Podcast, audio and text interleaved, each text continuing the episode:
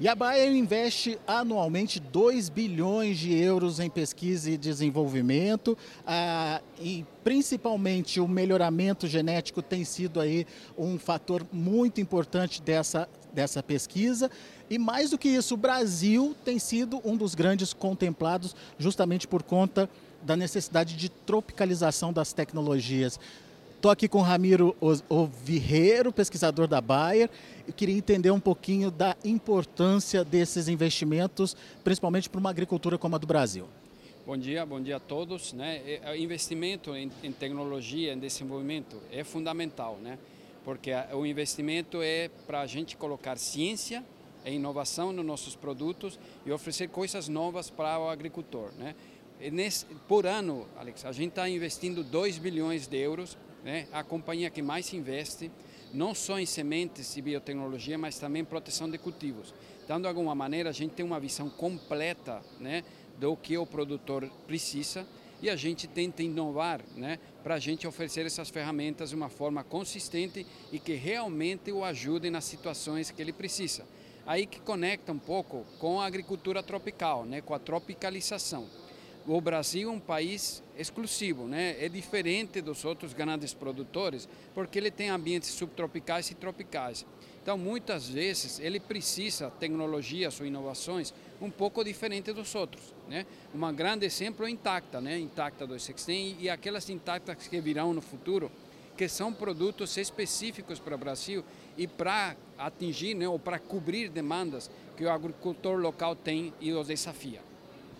Você citou aqui para gente algumas novidades que virão por aí. Eu queria que você é, confirmasse para gente. A Intacta 2 acabou, a Extend acabou de ser lançada, a primeira grande safra comercial. Resultados positivos, dá para avaliar? Sim, com certeza. Resultados positivos. A gente tem uma expectativa muito boa com essa tecnologia porque realmente ele vem né, para ajudar o agricultor. Ela é uma evolução da Intacta, né? a gente está evolu evoluindo para a Intacta 216, oferecendo não só, né, continuar oferecendo proteção para as principais lagartas da soja, mas também oferecendo também uma outra alternativa de manejo químico que é o dicamba. Né? Isso aí integrado até com outras informações, com todos os processos digitais, com todo o treinamento, nós entendemos que realmente vai ajudar o agricultor e que daqui para frente vai ter um crescimento significativo, porque além disso também traz né, maior produtividade. Mas a gente não para por aí, né? A gente tem que continuar evoluindo. A agricultura, agricultura tropical, o próprio agricultor evolui de uma forma significativa e nós já estamos trabalhando o que nós chamamos de Intacta 3. Né? Intacta 3, na verdade, são novas proteínas, novos modos de ação né? para controle de lagartas. A gente vai adicionar isso no nosso, na nossa estratégia, mas também novas alternativas para manejo de plantas daninhas. Então, nós entendemos que realmente, né, daqui a alguns anos, né, dependendo do processo regulatório, de todas as nossas fases internas né, de ajuste do produto, a gente vai disponibilizar uma tecnologia que vai ajudar ainda mais o agricultor a atingir né, seus objetivos. Em que fase que está essa Intacta 3, Ramiro?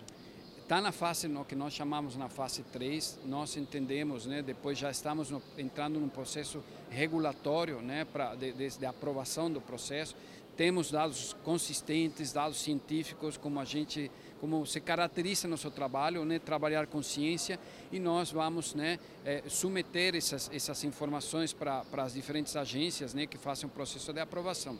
E nós temos uma expectativa que para final da década isso esteja disponível para o agricultor, né, de uma forma, né, muito bem elaborada, né, de uma forma consistente e de novo, né, que realmente venha para ajudar a resolver alguns desafios que ele tem na sua lavoura.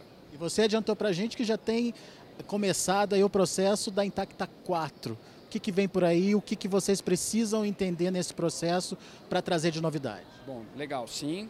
A gente já está, né, nossos pesquisadores né, já estão trabalhando com Intacta 4, de novo tentando entender. Né? Imagine que a gente tem que, que, que entender como vai ser a agricultura daqui a mais de 10 anos. Né? e a gente tem que atender a demanda que vai acontecer daqui a 10 anos. Então, a Intacta, tanto a Intacta 3 como a Intacta 4 já vem com esse conceito, né? os pesquisadores, nossos cientistas tentam entender como que vai ser esse ambiente para oferecer um produto que realmente se adeque para aquela situação. Né? Então, a Intacta 4 já está numa fase 1, né? ela está demora um pouco mais de tempo, né? Mas a gente, o importante é entender que nós continuamos inovando, né? Que a Bayer traz, está focada em trazer essas inovações diferentes, é uma empresa pioneira, né? E que realmente está focada em colaborar e estar do lado do agricultor. Produtividade é a base de tudo. A partir da, da boa produtividade, vocês acabam ampliando as opções de tecnologia embutida na semente. Com certeza, né? Com certeza, se a gente conversa com o agricultor, é balança, né? Então, a balança falou que isso aqui produz mais, a gente pode né, começar a conversar. Então, a ideia sempre é essa, né? Nós estamos hoje aqui em Petrolina. Petrolina é uma das nossas bases, né? De gerar toda essa informação, de adiantar esse, esse germoplasma, né? O que eu chamo de caixa produtivo, né? E, e, e construir tudo isso daí, porque depois a gente vai adicionando biotecnologia, as opções, proteção de cultivo, digitalização, mas primeiro tem que estar aquela produtividade, né? Porque realmente se a gente quer ajudar, né, com a questão da fome no mundo, é isso que tem que ter, produtividade primeiro. Isso é só para a soja. Agora entrando um pouquinho na questão do milho. Tem o VT Pro 4 que já está no mercado, mas tem novidade vindo por aí. É, o que, que você destacaria? Legal. O VT Pro 4 já é uma realidade, né? já está colaborando com o agricultor, temos mais de 200 mil hectares mas a gente está se preparando também de uma forma muito intensa para colaborar, né? É, a gente pode observar que nos últimos anos o milho, a importância do milho no Brasil vem crescendo e a expectativa é que cresça muito mais. E a gente é, estar oferecendo oportunidades para o agricultor, né, fazer esses manejos é extremamente importante. O que eu posso te comentar duas coisas. Primeiro, a gente continuar trabalhando no manejo de lagartas, né, principalmente Spodoptera. Nós estamos trabalhando com tecnologias diferentes, mecanismos e eh, modos de ação diferentes para a gente poder oferecer essas alternativas, mas também estamos trabalhando com milho de baixa estatura. Né? Esse milho de baixa estatura, o grande objetivo é a gente observa que em algumas regiões né, o clima às vezes é, é, é bastante, bastante é, não é tão estável, né, grandes ventos. Então o milho de baixa estatura vem para colaborar com a diminuir o quebramento de, de plantas, né?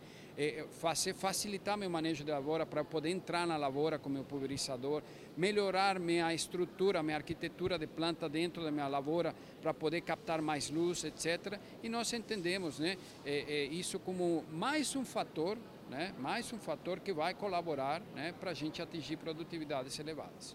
Esse milho de baixa estatura, ele já vem sendo divulgado no portfólio internacional da, da Barja há algum tempo.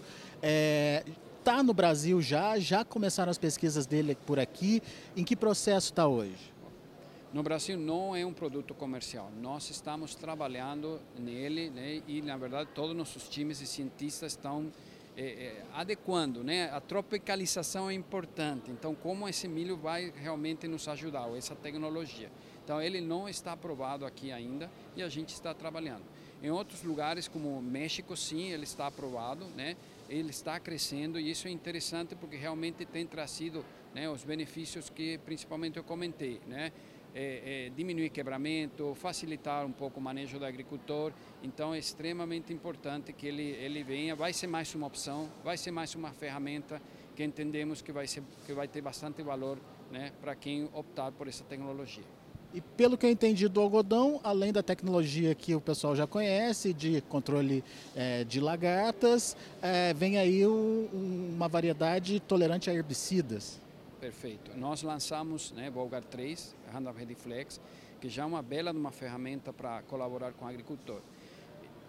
Se a gente comparar com as outras culturas, né, nós conversamos sobre soja, nós conversamos sobre milho, e a gente vê o, o, o número de hectares, o algodão é um pouco, né, tem menos hectares plantados no Brasil. Mas é uma cultura muito, muito importante, muito importante também para a Bayer, e a gente quer estar junto com o produtor de algodão. Lembrando também que é, é, o produtor de algodão também planta soja, né? E a gente tem a, a, a, a soja, algodão em muitos sistemas. Duas coisas que eu gostaria de te comentar com respeito ao algodão. Uma, dar mais opções né, de tolerância a herbicidas. Né? Isso é extremamente importante. O, o, o, algodão precisa dessas tecnologias. Né? Hoje a oferta de, de tecnologias ou de opções, por exemplo, de herbicidas, é, é, bastante limitado quando comparado com outras culturas. Então, trazer essa oportunidade vai ajudar o agricultor a fazer um manejo eficiente. Mas também o Bolgar 4, né? Eu falei, além de Bolgar 3 está disponível, mas estamos trabalhando com Bolgar 4, realmente para a gente continuar mantendo esse controle das lagartas que a gente oferece hoje, né? E fazer um bom manejo integrado. Muito bem, então tem todo um processo sendo trabalhado aí, e isso para quanto tempo, Ramiro? Quanto tempo essas tecnologias podem estar disponíveis aí para o produtor? Qual a intenção de vocês? Bom, Logicamente, né? quanto, quanto mais rápido você oferece uma tecnologia, é, é, é, melhor, né? mas a gente tem que cumprir os processos, como eu falo, os processos internos, o processo de desenvolvimento adequado, o processo de tropicalização e também tem os processos regulatórios e aprovação dos produtos, né? que aqui no Brasil é muito bem organizado, né? tem evoluído bastante né? e, e a gente tem expectativa que continue evoluindo. Mas mesmo assim, entendo que isso leva um tempo, leva, leva um tempo, né? mesmo tendo melhorado. Então nós entendemos que até final da década nós vamos estar disponibilizando alguma dessas tecnologias inicialmente, mas depois do final da década algumas outras. Então vai ser um processo né? A gente tem muito claro que a gente tem que ir oferecendo essas tecnologias, usando corretamente, isso é que eu quero deixar muito claro, essas tecnologias, né? e é uma um pouco a área que eu trabalho, nós temos que usar boas práticas para manter essas tecnologias viáveis, né? É, não é porque vem uma, uma nova tecnologia que eu não vou usar corretamente a tecnologia atual. Uma ajuda a outra, né? Então é importante fazer boas práticas, boas práticas de refúgio, boas práticas de manejo dos herbicidas. E o que é mais legal de pensar de tudo isso é a importância da pesquisa do pesquisador, como você disse, imaginar o que vai ser daqui a 10, 20 anos na frente e que seja uma tecnologia que começa a ser desenvolvida hoje para atender o produtor do amanhã, né? É, o, o, cientista sempre é desafiado, né? O cientista sempre é desafiado. Isso, isso que é o gostoso da área, né? E você tem que pensar, bom, eventualmente tem problemas que ainda ninguém vê, né?